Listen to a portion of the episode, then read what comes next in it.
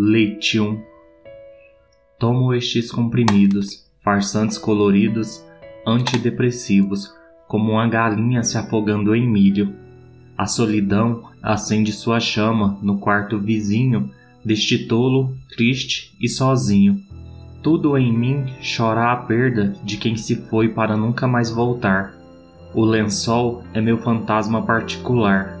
Não há assombro maior que não amar.